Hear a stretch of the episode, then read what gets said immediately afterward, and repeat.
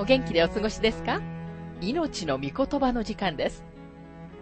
この番組は世界110カ国語に翻訳され、1967年から40年以上にわたって愛され続けている J. バーノン・マギー神学博士によるラジオ番組、スルー・ザ・バイブルをもとに日本語訳されたものです。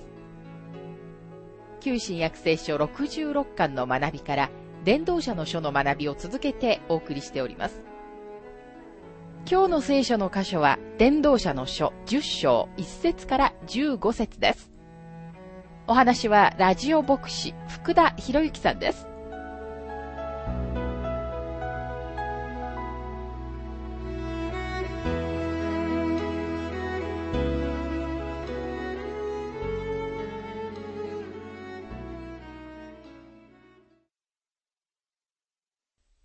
さて、伝道者の書10章の学びに入りますが、ここでは人生は不公平なので、穏健な道をたどることが提案されているのを見ます。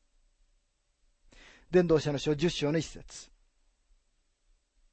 死んだハエは調合した香油を臭くし、発酵させる。少しの愚かさは知恵や栄誉よりも重い。この世の人生はこの説に書かれている真理の実例でいっぱいです。都会で過ごした快楽の伴った一晩が、生涯暗い病としてまとわりつくか、あるいは死をもたらすこともあります。何年も前に私が奉仕していた教会の一人の役員がこんな話をしました。私はクリスチャンホームで育てられ、本当に遊び回るようなことはしなかったのですが、家を離れて仕事を見つけたとき、仲間と一度だけ夜の街に出かけました。私の生涯でたった一度の夜遊びだったのですが、その晩私は性病を移されました。数年の間結婚を先延ばしにしなければならなかったし、優しい素敵な女性との婚約を破棄しなければなりませんでした。一匹の死んだハエが薬剤師の調合した香油をダメにするのです。これは何という悲劇的なことでしょうか？母親が21年かけて息子に賢くなるように教えてきたのに、ある日どこかの若い女性がやってきて、5分で彼を愚か者にしてしまいます。これも何という悲劇でしょうか？ほんのちょっとした愚かさが人生のすべてをダメにしてしまうことがあるのです。またたった一回の過ちがあなたの人生をダメにし、またあなたを生涯苦しめることがあるのです。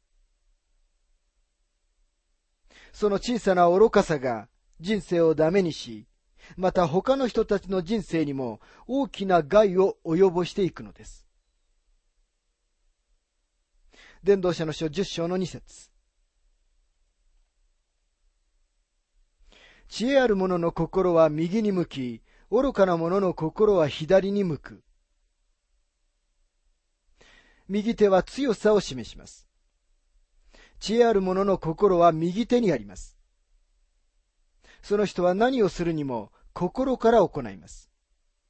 いやいやながらすることはありません。しかし愚かな者の心は左手にあります。彼は何をするにも心ここにあらずです。何をするにも心から行うようにしてください。神様に使えるならば、喜びを持って心躍らせて使えるようにしてください。クリスチャン生活を単調な骨折り仕事にしないでください。ぜひ喜びの伴うやりがいのあるものにしてください。神様は確かに喜んで使える奉仕を祝福してくださいます。伝道者の書10章の3節愚か者が道を行くとき、資料に欠けている。自分が愚かであることを皆に知らせる。愚か者は、私は愚か者ですというプラカードを掲げて歩く必要はありません。実際彼が口を開くだけで、彼が愚かなことが分かってしまうのです。また時には、自分が愚か者であることを証明するために、彼は口を開くことすら必要としません。コミュニティの会合で、時々人々は立ち上がって自分の意見を発言します。しかしある人は、彼が口を開いた途端に、私たちは思わず、隣に座っている人と顔を見合わせ、眉を潜めるようなことがあります。そのように、愚かな人はその人が口を開いた途端に、その人は自分が愚か者であることを自ら語ってしまうのです。伝道者の書10章の4節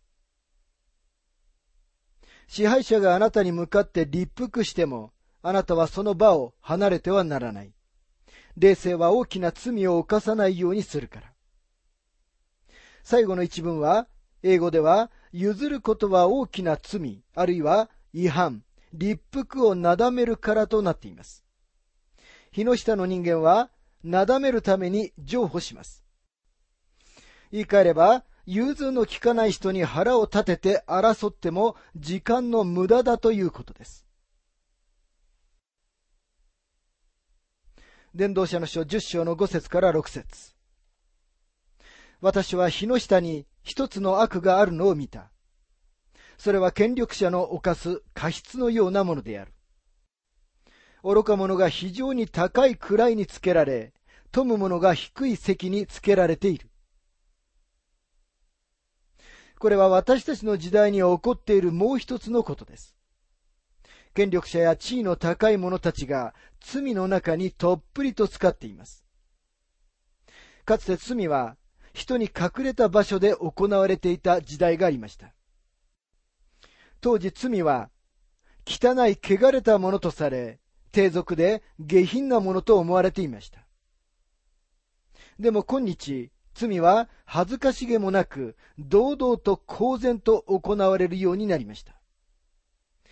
大きな威厳をもって罪が犯され、罪には卓越した地位が与えられています。罪はテレビ番組やインターネットの中で顕著な地位を与えられているのです。マギー博士はご自分の経験を次のように述べています。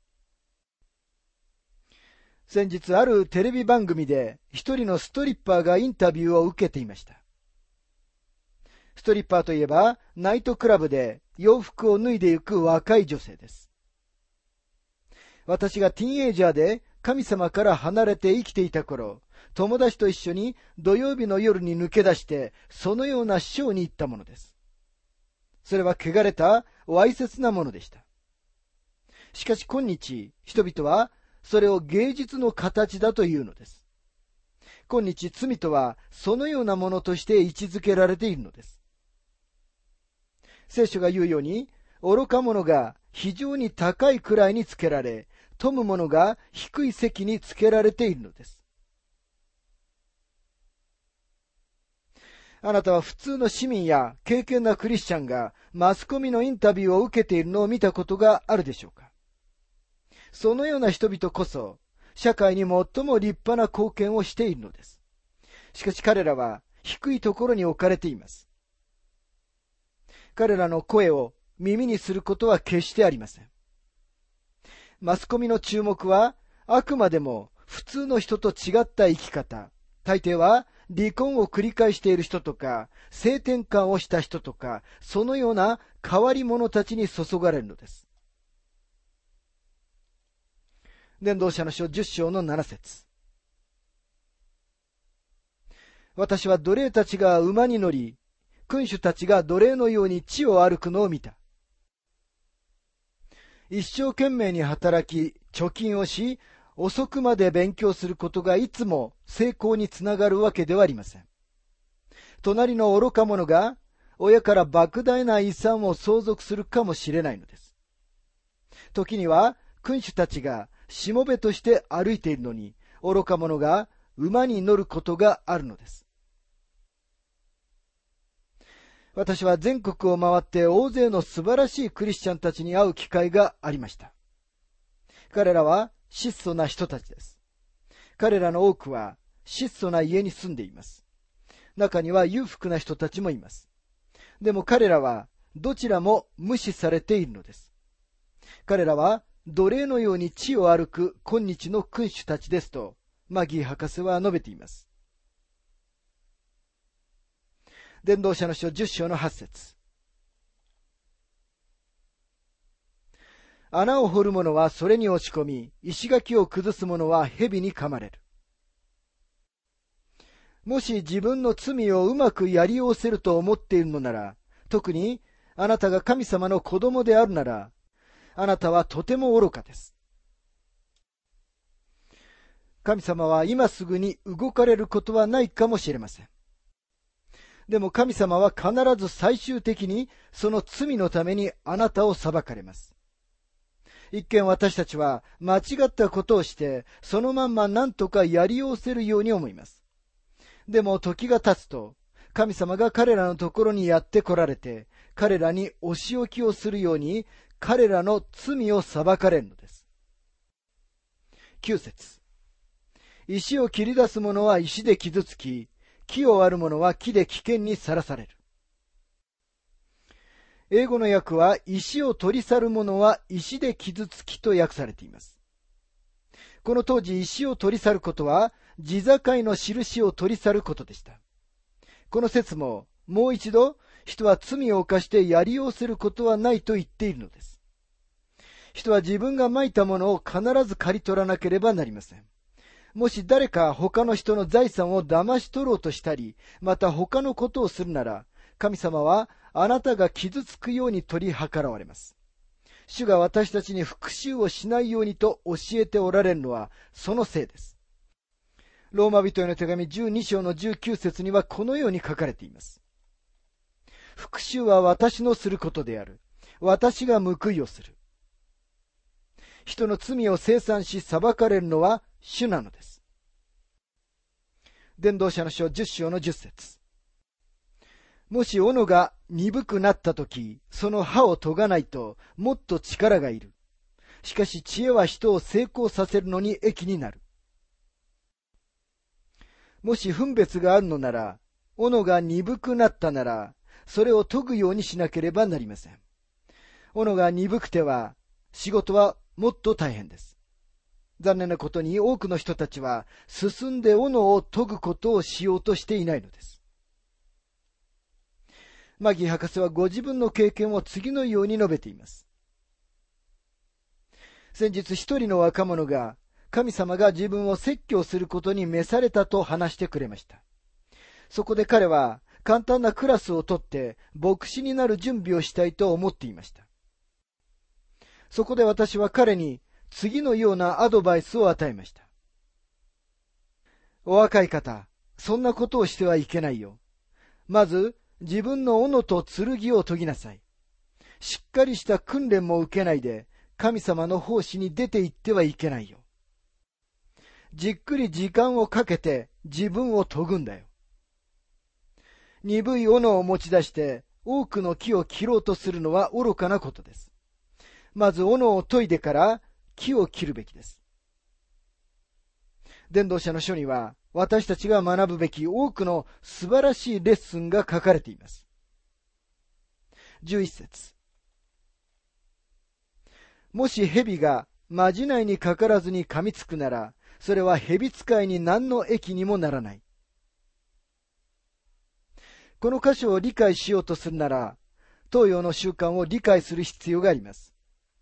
この箇所は、詩編58編の4節から5節にとてもよく似ています。詩編58編の4節から5節にはこのように書かれています。彼らは蛇の毒のような毒を持ち、耳を塞ぐ耳の聞こえないコブラのよう。これは蛇使いの声も、巧みに呪文を唱える者の声も聞こうとしない。エレミア書の中にも同じ考え方が出てきます。エレミア書8章の17節見よ私がまじないの効かないコブラやマムシをあなた方の中に送り、あなた方を噛ませるからだ。主の蜜げ。コブラは猛毒を持った爬虫類です。私たちは誰でも陰気なメロディーで笛を奏でてコブラを鳴らして使うインドの托発層の写真を見たことがあります。コブラは何か踊りのようなことをします。コブラのフラダンスとでも言えるかもしれません。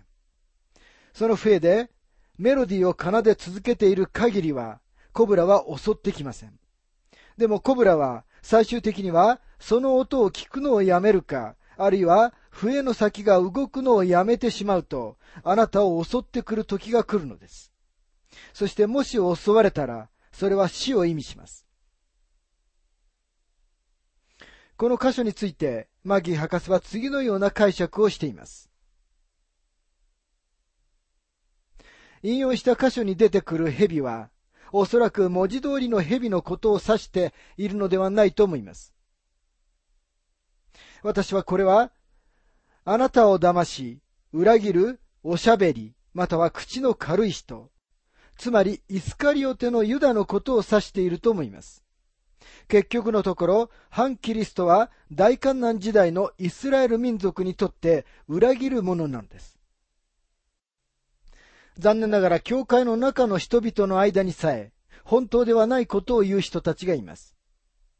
もし蛇がまじないにかからずに噛みつくなら、それは蛇使いに何の益にもならないのです。その人はあなたの友達のようなふりをするかもしれませんが、あなたがどんなにその人に親切にしても、その人はいずれあなたに噛みつくのです。自分の友人であったアヒトフェルが自分に背を向けたときに、ダビデはこのような悲しみを感じました。アヒトフェルはダビデの助言者であり、個人的な友人でもありましたが、アブシャロムが謀反を起こしたとき、彼はダビデの元から去って、アブシャロムの側につきました。そのためダビデは悲嘆に暮れました。それまでは前世紀のダビデ王のような支配者は他にはいなかったのですが、しかしこの謀反の後、ダビデはすっかり老け込んでしまいました。ダビデは詩編55編の中で、その時の自分の心を注ぎ出しています。ソロモンはこの説に書かれているようなことが起こる可能性があるなら、十分に気をつけなければならないと言っています。これは今日の平均的な人物の人生哲学であると言えます。その人は自分の意見をはっきりと言わず、道の真ん中を歩く人道主義者です。彼は他の人から誰々さんに気をつけるようにと耳打ちされます。なぜならその誰々さんは、彼の言ったことを繰り返して、それを曲げることができるからです。そこでこの人道主義者は、そのような人たちに面と向かうときには、とても感じの良い態度をとりながら、自分の意見をやんわりとした言い方でしか言わないのです。時に事実を曲げるような種類の人に立ち向かって、私たちは実際にその人が厳密に何をしているのかを担当直人に指摘しなければならない時があります。でももしあなたがそのことを指摘したなら、とんでもなくひどい仕方で攻撃を受けるということも確かなことなのです。伝道者の書10章の12節知恵ある者が口にする言葉は優しく、愚かな者の唇はその身を滅ぼす。愚かな者の唇はその身を滅ぼすだけでなく、その人の周りにいる人たちまでも滅ぼします。だからこそ、友達を選ぶときには十分注意しなければならないのです。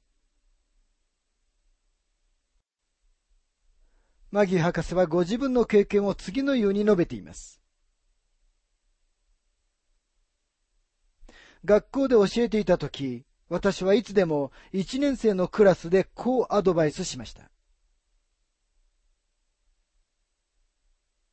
君たちはここで生涯の友達を作ることになる。ここで将来の伴侶に出会うかもしれない。だから友達を作ることには十分に気をつけるように。私の娘が大学に行った時にも私は同じアドバイスをしました。彼女は素晴らしい友達を培う人生で最も大きなチャンスを与えられるだろうと私は言いました。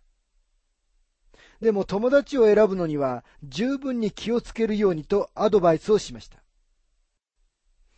確かにこの世にはあなたを滅ぼそうとしている人たちがいるからです。マムシかコブラのような人たちがいます。あなたが彼らに親切にすれば、彼らを魅了して物事はうまくいくでしょうが、彼らのいる前でどのように行動するかに十分に気をつけなければなりません。伝道者の書10章の13節彼が口にする言葉の始まりは愚かなこと。彼の口の終わりは惨めな狂気。愚か者はよく喋る。人はこれから起こることを知らない。これから後に起こることを誰が告げることができよう。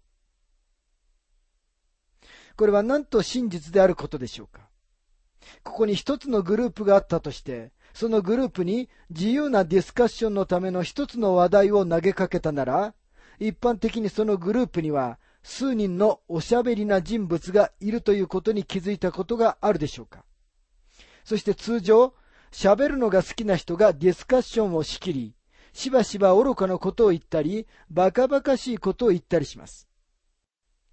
そしてグループの人たちは、その人が口を閉じていてくれたらよいのに、と思い始めます。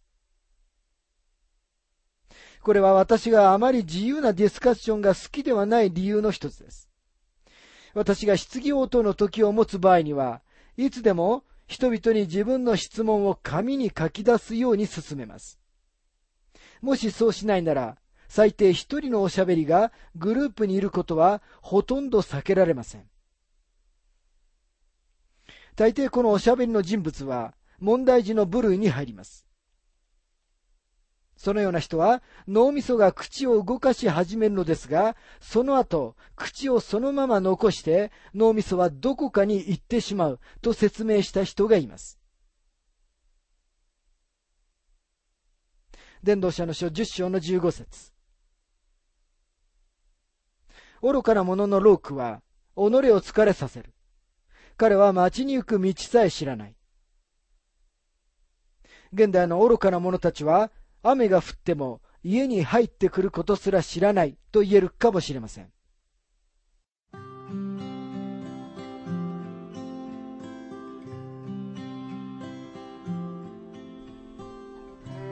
命の御言葉お楽しみいただけましたでしょうか？今回もまた道徳というテーマで伝道者の書10章1節から15節をお届けしました。お話はラジオ牧師福田博之さんでした。なお、番組ではあなたからのご意見、ご感想、また聖書に関するご質問をお待ちしております。お便りの宛先は、郵便番号592-8345大阪府堺市浜寺昭和町4-462浜寺聖書協会命の御言葉の係メールアドレスは全部小文字で ttb.hbc.gmail.com です。どうぞお気軽にお便りをお寄せください。それでは次回までごきげんよう。